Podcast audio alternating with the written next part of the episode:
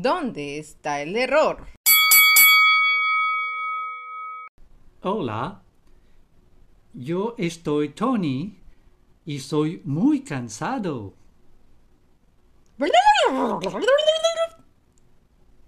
Corrección. Hola, yo soy Tony y estoy muy cansado.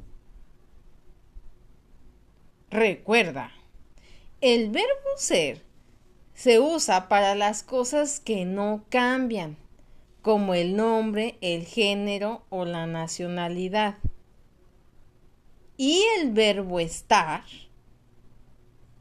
se usa para las cosas que cambian o que son un estado.